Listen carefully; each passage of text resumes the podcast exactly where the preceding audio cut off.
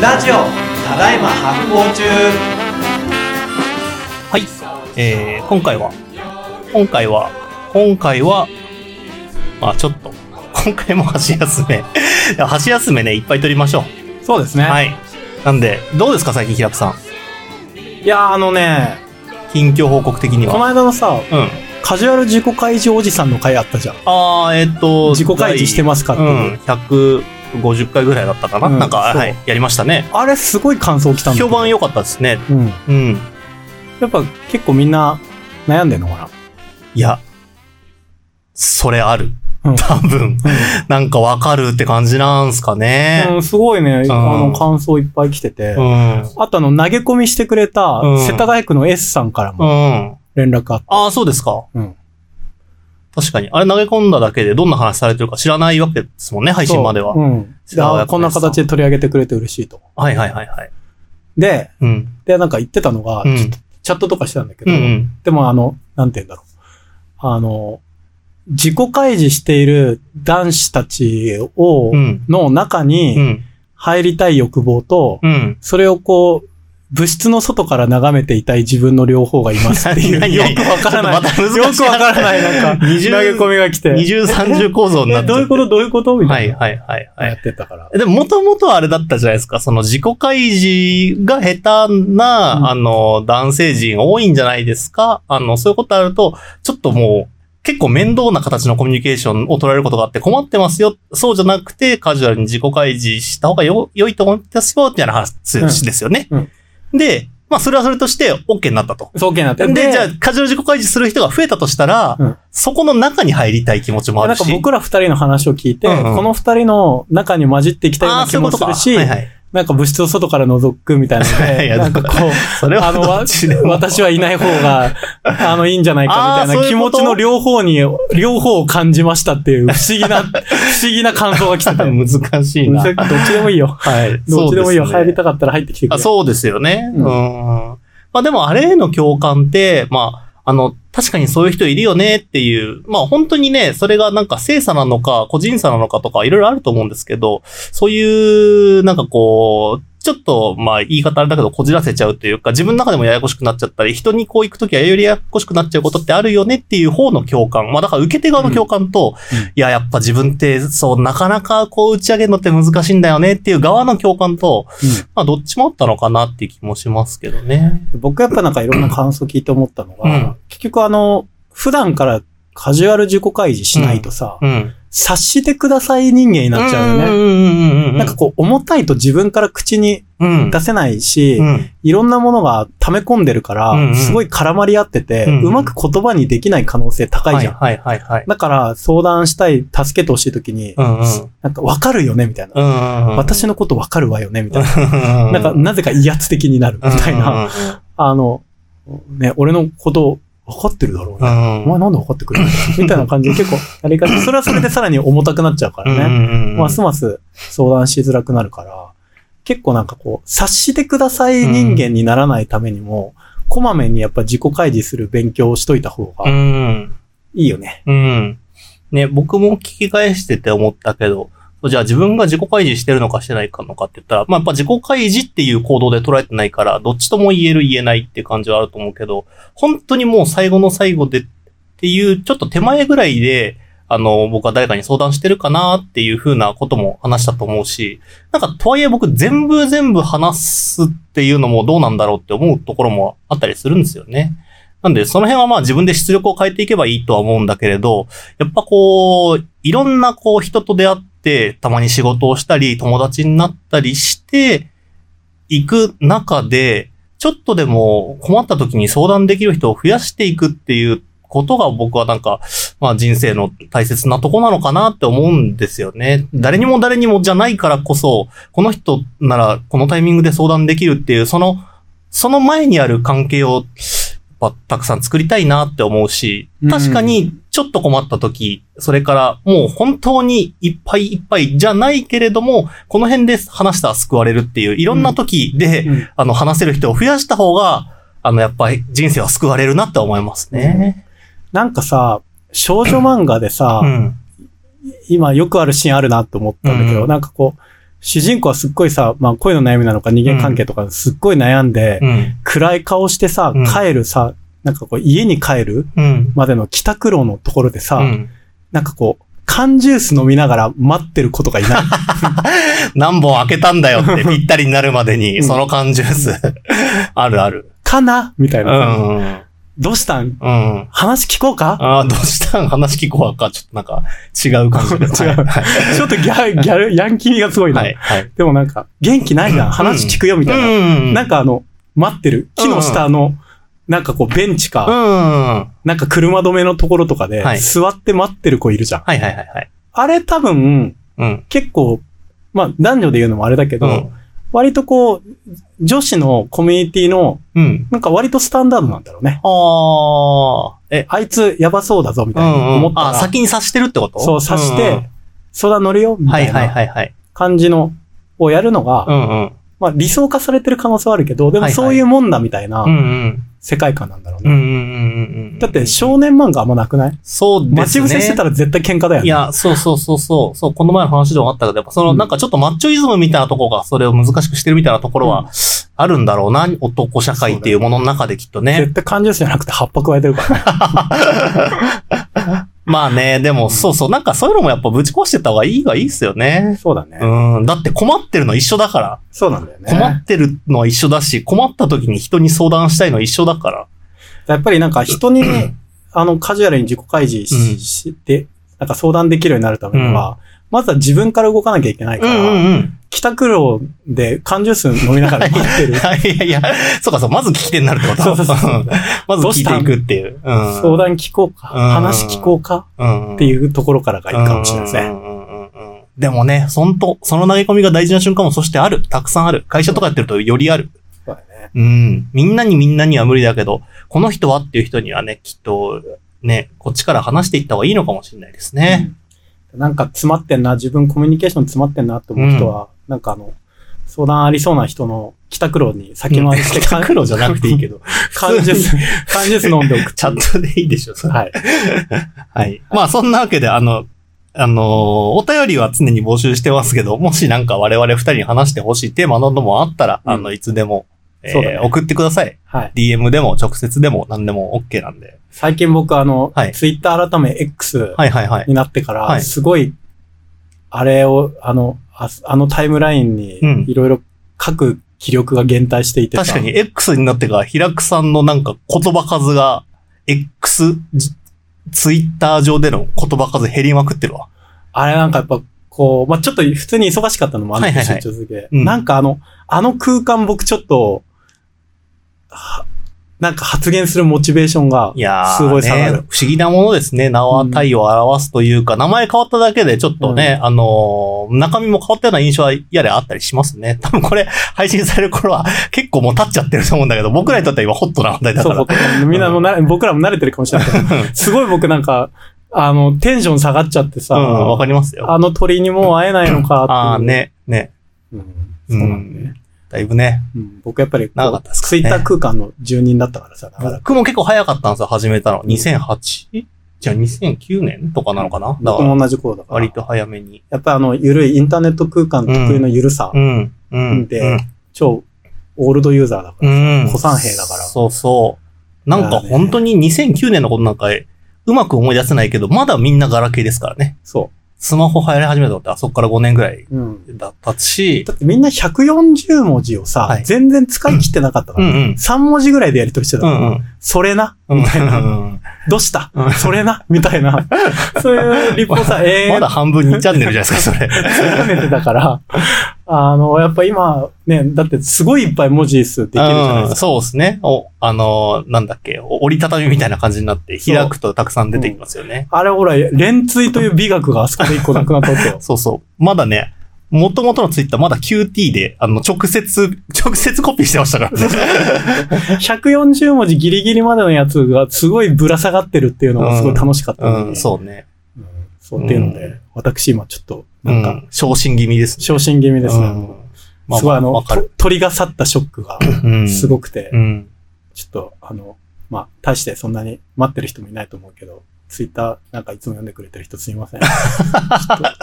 め気持ちゃくちゃハートブレイクな声してる。気持ちが。だから、あの、はいその代わり、これ聞いて。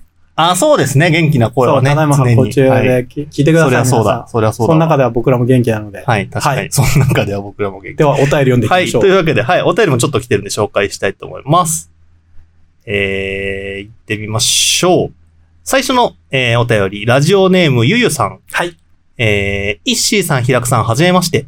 私は納豆、味噌、醤油など、大豆発酵食品が大好きで、大学で醸造について学んでいるものです。ガチだ。うん。小さい頃から微生物が好きで、小学校の頃に発酵の歌と麹の歌を聞いてから発酵にはまりました。かっこどこで聞いたのかは全く覚えてません。これすごいよ。ひらくさん、一回、一回読みますよ。えーその後、平久さんの自由研究の本を読んで遊びながら研究をしていました。なんやかんやで、えーこのラジオは今年に入ってから聞き始めました。不思議なご縁だなと感じてます。えー私は農学部なので、化学式やゲノムなど理系側の視点で発酵を見てきたのですが、このラジオでは歴史や文化といった文系側の視点で発酵を見ていて、とても面白く、新しい発見がいっぱいです。えー 以前、ドミニク・チェンさんとのぬか床についての回で、えー、バイオータさんと一緒にぬか床の菌と手の中の常在菌の移動について研究されてましたよね。えー実を言うと、私はそれを来年度から始まる研究のテーマにしようと思いました。あ、思っていました。まさかそんな研究をされていたとは想像していなかったので、先を起こされてショックでした。やっぱりみんな気になっていたことなんだなと少し感動しました。えーこれから何を研究したいのか、一から考え直そうと思います。えー発酵を研究し、将来は日本の発酵を支える一員となるように頑張ってまいります。えー、拙い長文で失礼いたしました。これからもラジオで新しい発見ができることを楽しみにしています。と。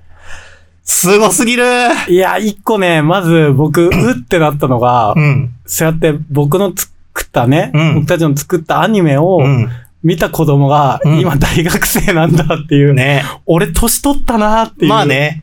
だし、引き込んでますよ、完全に。この、こういうちっちゃい、小さい頃から微生物が好きで、小学校の頃に発酵の歌と麹の歌を聞いてから発酵にはまりましたね。それでブフってなった僕。はい。今、農学部で、で、発酵の研究しようとして、最後聞きましたか？この発酵研究し、将来は日本の発酵を支える一員となれるよう頑張ってまいりますですよ。素晴らしいね。すごすぎるって。いや、今、ブフーってなっちゃったわ。はい。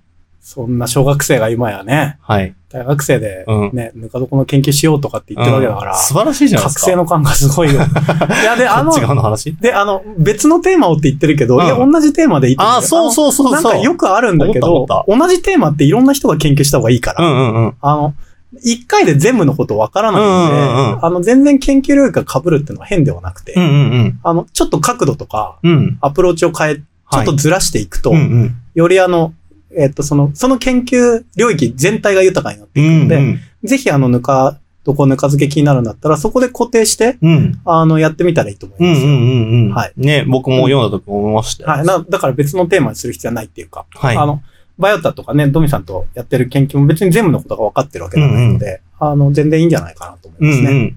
でも先越されてショックだったっていう気持ちもわかるんだよな。なんかそういうのってありますよね。あ、俺より上手いやついっぱいいるじゃんみたいな、なんか楽器とかやってる時に。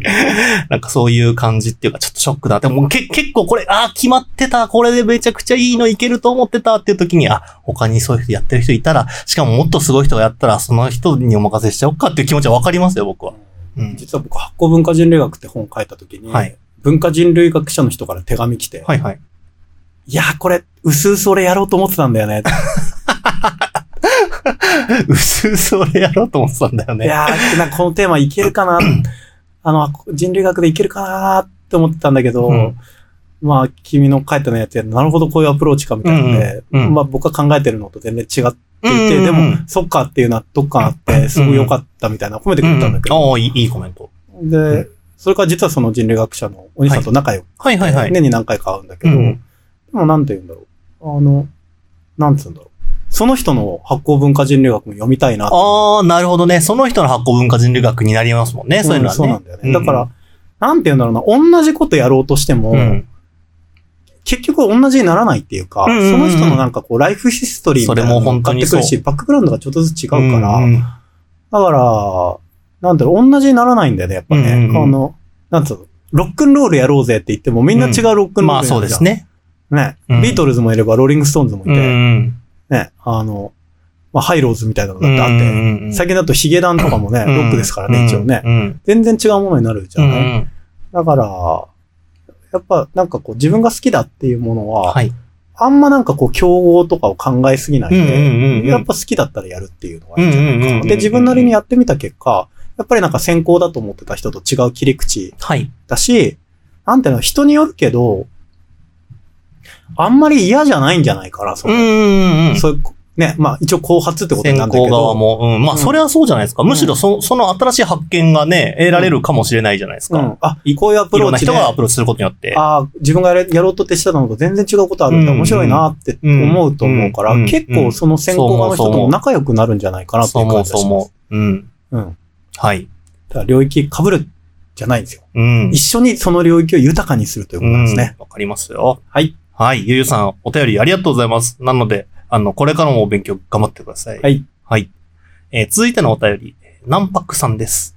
えー以前もお便りいただいてますね。えー出張うさ編について、えー、3話種類さんのいろんなお酒の発酵、とても興味深かったです。こだわりがすごい。少量多品種もここまでやってるとは。特に、えーミニ日本酒醸造所とか、えー作業性やスペースとことん考えてる。とても貴重なものでした。これからも楽しみにしております。新刊の本めちゃ良かったです。とのことです。嬉しいですね。はーい。そして、三話種類の皆さん聞いてくれてますか？ね、誰かスタッフさん聞いてくれてたら嬉しいね、これはね。ねえ、そん、本当ですね。3話種類ほんとすごいなんか充実した配信になりましたね楽。しかったね。うーん。純粋に体験として楽しかったうん、ね。楽しかった。あ、麦畑よかったなはい そうですねいろんな、思い出があったね。えーあの、研究所での公開収録もすごいよかったね。よかったですね。うん。うん。やっぱ、やっぱさ、宇佐という土地にやっぱ三話種類さんあってよかったよね。うんうんうんうんうん。そうですね。で、うん三話種類さんも、宇佐にいるからとか、う、宇佐、宇佐にとっての三話種類っていうことをすごい意識してや、されてるんだなってことも、あの、本社に行って、ビシビシ感じました。やっぱなんかその、醸造メーカーっていうのは、その土地からやっぱ生まれてるものなんだといううね。ん。その自然と微生物と人間の競争であるとうん。いうのがよく分かったんじゃないかなとうん。思いますね。なんかさ、ちょっとさっきのさ、はいい一個前のあ何さんでしたっけ？ゆゆうゆうさんですか？ゆうゆうさん、はいゆうゆうさんの話もそうだけどさな。結構、現代人は、うん。己の独創性を。に、比重を置きすぎてんじゃねえかなと思う思うことがある。ほう。ほう。私が考えついたこととか、うんうんうんうん。私でしかできないこととか、はいはいはい。ちょっとそれの縛りがやっぱり現代強すぎるのかうんなうんうん。大事なことですけどね。なんか縛られて身動き取れなくなっちゃった人はもったいないですよね。うんって思っていて、うん。なんつうんだろうな。